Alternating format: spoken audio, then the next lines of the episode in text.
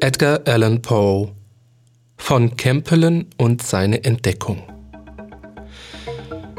Nach der sehr eingehenden und sorgsamen Abhandlung von Arago, ganz zu schweigen von dem Aufsatz in Sealimans Journal, der die soeben von Leutnant Maury veröffentlichten Feststellungen im Auszug enthält, wird man natürlich nicht annehmen, dass ich irgendwie die Absicht habe, den Gegenstand vom wissenschaftlichen Gesichtspunkt zu betrachten, wenn ich mir jetzt einige flüchtige Bemerkungen zu Campbellens Entdeckung erlaube.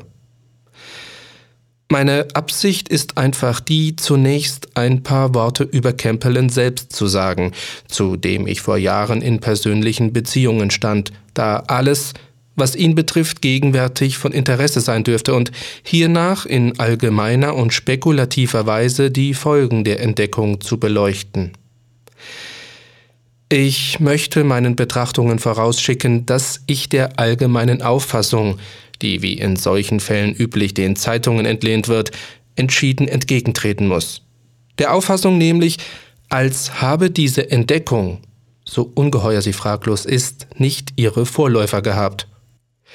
Bei Einsicht in das Tagebuch des Sir Humphrey Davy, Cottle and Munro London, ist aus den Seiten 53 und 82 zu ersehen, dass dieser berühmte Chemiker nicht nur die hier in Rede stehende Idee gehabt, sondern tatsächlich nicht unwesentliche experimentelle Fortschritte in ganz derselben analytischen Forschung gemacht hatte, die Campbellen nun zu so erfolgreichem Abschluss gebracht hat.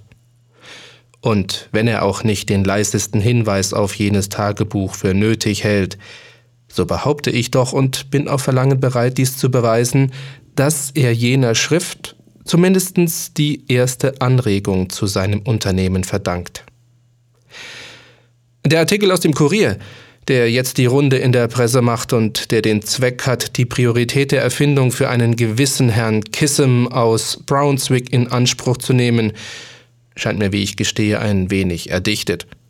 Ich habe mehr als einen Grund zu dieser Annahme, obgleich die Ausführungen weder etwas Unmögliches noch besonders Unwahrscheinliches enthalten. Ich brauche mich nicht auf Einzelheiten einzulassen. Meine Meinung über den Artikel gründet sich hauptsächlich auf seine ganze Form. Er wirkt unwahr.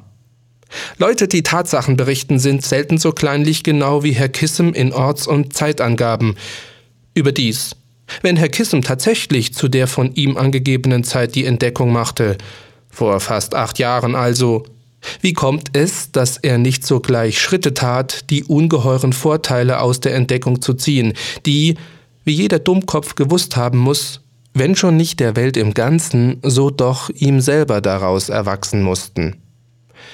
Es scheint mir höchst unglaubwürdig, dass irgendein Mensch von Durchschnittsverstand das entdeckt haben könnte, was Herr Kissem entdeckt haben will, und daraufhin dann so kindisch, so blind gehandelt haben sollte, wie Herr Kissem zugibt, es getan zu haben. Nebenbei, wer ist Herr Kissem? Ist nicht vielleicht der ganze Artikel im Kurier eine geschickte Machenschaft des Blattes, um von sich reden zu machen? Ich muss gestehen, er scheint mir eine arge Ente zu sein, und meiner unmaßgeblichen Meinung nach ist sehr wenig darauf zu geben. Wüsste ich nicht aus Erfahrung, wie ungemein leicht ein Mann der Wissenschaft in Fragen, die etwas außerhalb seines Fachstudiums liegen, zu mystifizieren ist, so wäre ich aufs höchste überrascht, einen so hervorragenden Chemiker wie Professor Draper die Ansprüche jenes Herrn Kissem, oder ist es Herr Quissem, auf diese Entdeckung einer so ernsthaften Betrachtung unterziehen zu sehen. Doch kehren wir zum Tagebuch des Sir Humphrey Davy zurück. Diese Arbeit war nicht für die Öffentlichkeit bestimmt, selbst nicht nach dem Ableben des Verfassers, wovon jeder, der von Autorenschaft etwas versteht, sich bei oberflächlicher Prüfung des Stils überzeugen kann.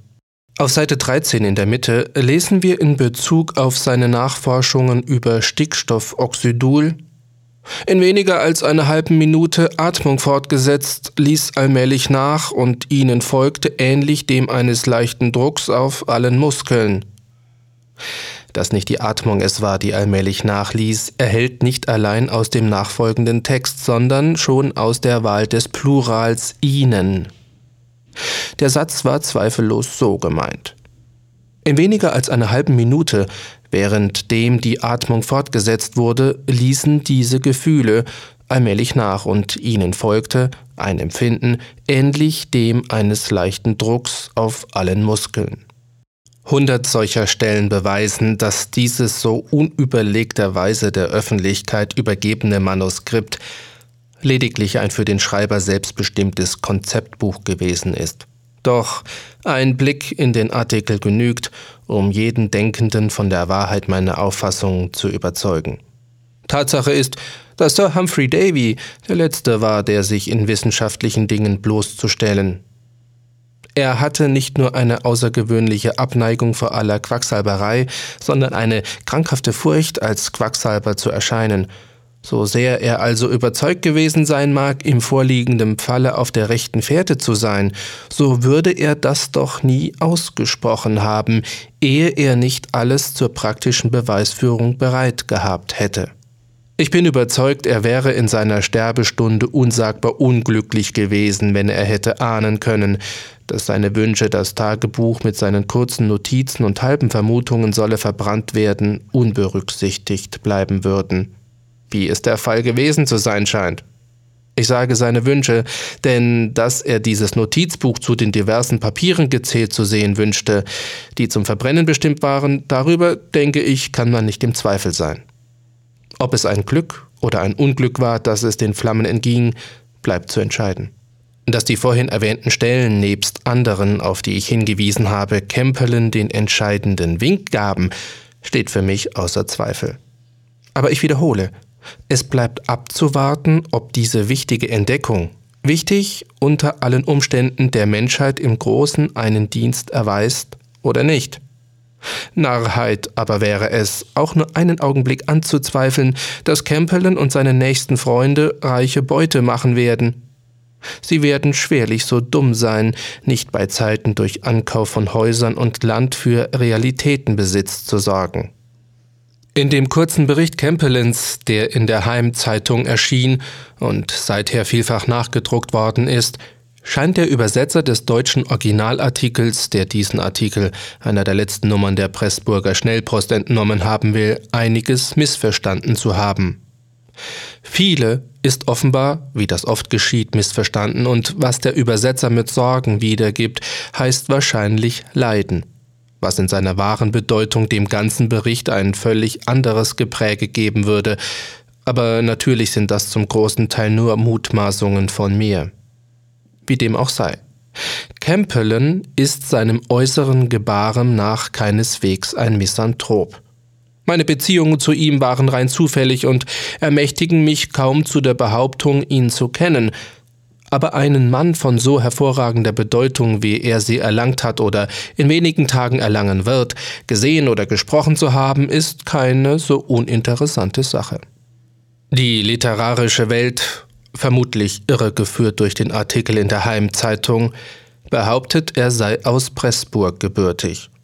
Ich bin aber in der Lage, positiv festzustellen, ich habe es aus seinem eigenen Munde, dass er in Utisa im Staate New York geboren ist, obgleich seine Eltern beide, wie ich glaube, aus Pressburg stammen. Die Familie ist weitläufig verwandt mit Melzel, bekannt durch den automatischen Schachspieler. Seine äußere Erscheinung ist klein und dick, mit großen, ausdruckslosen blauen Augen, rötlichem Haar und Backenbart, einem großen, doch wohlgeformten Mund, guten Zähnen und einer Adlernase. Sein einer Fuß war missgestaltet. Sein Wesen ist offen und seine ganze Art als gutmütig bekannt. Alles zusammengenommen, er ist in seinem Tun und Reden nichts weniger als ein Misanthrop. Wir lernten uns vor sechs Jahren kennen, als wir beide eine Woche lang das gleiche Hotel auf Rhode Island bewohnten. Und ich glaube, dass ich verschiedentlich mit ihm ins Gespräch kam und etwa im Ganzen drei bis vier Stunden mit ihm sprach. Sein Thema waren die jeweiligen Tagesereignisse und keine seiner Äußerungen ließ mich seine wissenschaftlichen Kenntnisse vermuten.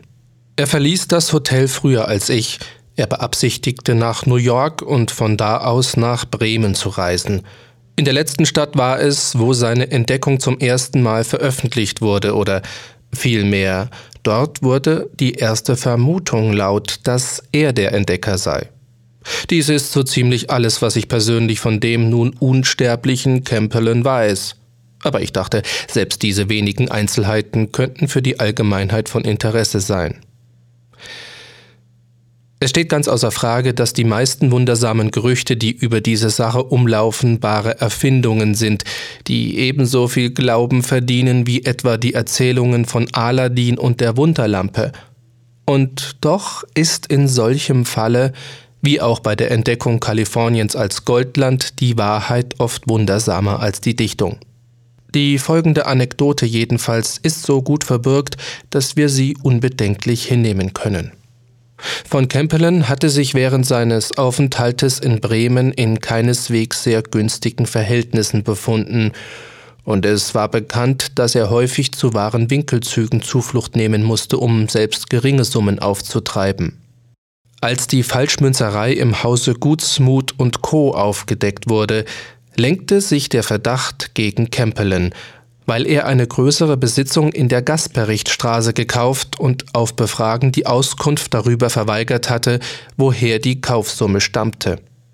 Er wurde schließlich arretiert, weil jedoch nichts Bestimmtes gegen ihn vorgebracht werden konnte, zuletzt wieder in Freiheit gesetzt. Die Polizei behielt aber auf all sein Tun und Lassen ein scharfes Auge und entdeckte so, dass er oft ausging und immer denselben Weg einschlug. Doch gelang es ihm stets, in der Nähe jenes Labyrinths von Gassen und Durchgängen, das den Spitznamen Dondergard führt, seinen Verfolgern zu entwischen.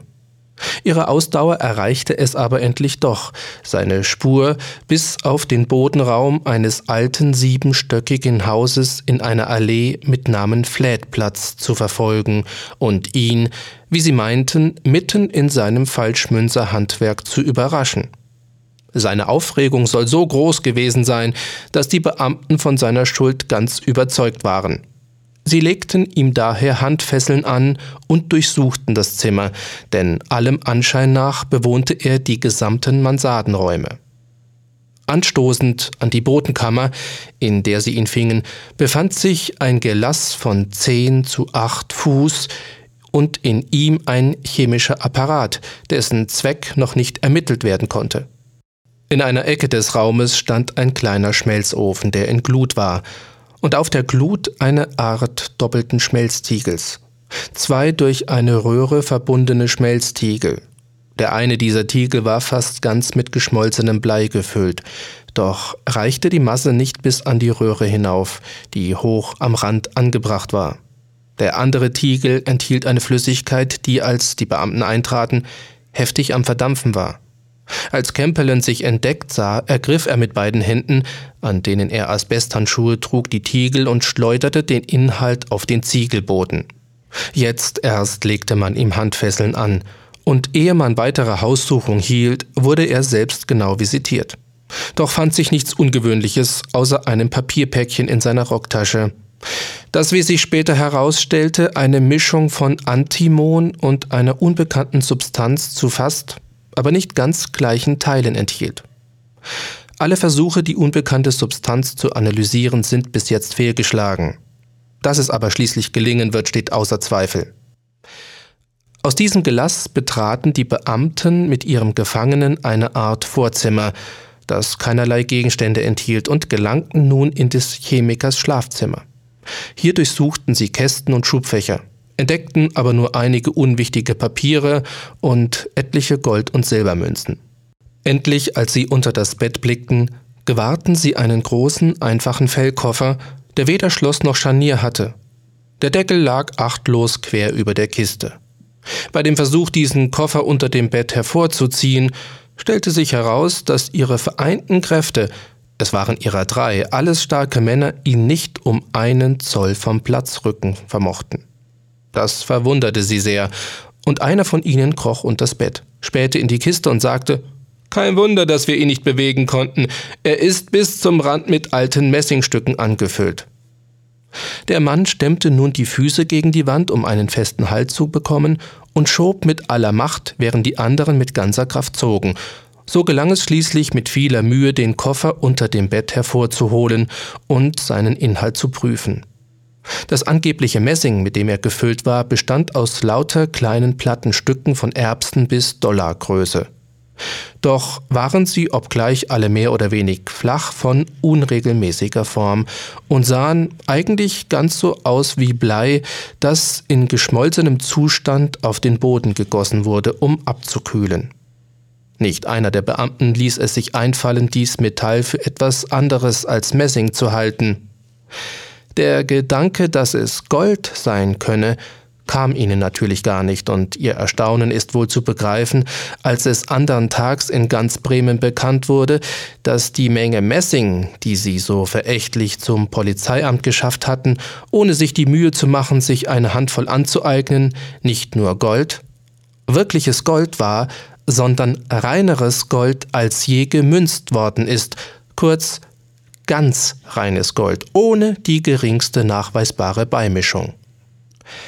Ich brauche nicht die Einzelheiten der Eingeständnisse Kempelens, soweit er sie machte, und seiner Freilassung zu erörtern. Sie sind der Öffentlichkeit bekannt. Dass er im Geiste und in der Tat, wenn auch nicht buchstäblich, das uralte Problem vom Stein der Weisen gelöst hat, kann kein Mensch mit gesunden Sinnen mehr bezweifeln. Die Ansichten Aragos haben natürlich ihre Berechtigung, aber es ist keineswegs zuverlässig und was er von Bismut sagt, muss cum grano salis genommen werden. Die nackte Wahrheit ist, dass bis jetzt alle Analyse versagt hat und solange Kempelen uns nicht selbst den Schlüssel zu dem von ihm aufgegebenen Rätsel zeigt, ist es mehr als wahrscheinlich, dass die Angelegenheit jahrelang im Statu quo verbleibt. Alles, was man bis jetzt weiß, ist, dass reines Gold leicht und nach Wunsch hergestellt werden kann, und zwar aus Blei in Verbindung mit gewissen anderen in Art und Menge unbekannten Substanzen. Die theoretische Berechnung beschäftigt sich natürlich mit den sofortigen wie auch den späteren Resultaten dieser Entdeckung. Einer Entdeckung, der wohl kein denkender Mensch eine gewisse Einwirkung auf die jüngste Aufschließung Kaliforniens als Goldland absprechen wird. Und diese Betrachtung führt uns unweigerlich zu einer anderen, der Unzeitgemäßheit der Entdeckung Kempelens. Wenn bisher viele davon abgehalten wurden, nach Kalifornien zu gehen, einfach durch die Überlegung, dass Gold infolge seines reichlichen Vorhandenseins in jenen Minen nun notgedrungen im Wert sinken müsse und die weite gefahrenvolle Suche daher vielleicht nicht einmal lohnen sei, Welch eine Bewegung wird jetzt die Gemüter derer erfassen, die auszuwandern beabsichtigten und vor allem derer, die bereits dort sind im Goldlande? Was werden sie zu der ungeheuren Entdeckung Campbellens sagen? Eine Entdeckung, die in so beredeten Beweisen feststellt, dass abgesehen von ihrer wertvollen Verwendbarkeit zu Industriezwecken, wie immer diese Verwendbarkeit auch sein mag, Gold nun keinen größeren Wert mehr haben wird als Blei und weit geringeren Wert als Silber, denn es ist nicht anzunehmen, dass Camberlin sein Geheimnis lange bewahren kann. In der Tat ist es außerordentlich schwierig, die Folgen der Entdeckung voraus zu bemessen. Eines aber kann festgestellt werden dass die Bekanntgabe der Entdeckung vor sechs Monaten die Auswanderung nach Kalifornien voraussichtlich äußerst stark beeinflusst haben würde. In Europa hat sich bis jetzt als bemerkenswerteste Folge eine Steigerung des Bleipreises um 100 und des Silberpreises um 25 Prozent ergeben. Diese Erzählung wurde gelesen von Matthias Vogt. Prinzenbuch Literatur entdecken. Ah ja, Herr Kempelen hat also den Stein der Weisen gefunden. Hätte ich auch gern. Aber bis es soweit ist, finden Sie unter prinzenbuch.de Informationen zu Begriffen und Wörtern im Text, die nicht so geläufig sind, damit auch Sie ein wenig weiser werden. In der nächsten Episode wird es haarig. Da wird es eng. Da wird es ganz knapp. Da geht's wirklich haarscharf zu. Und naja, bis zur nächsten Episode.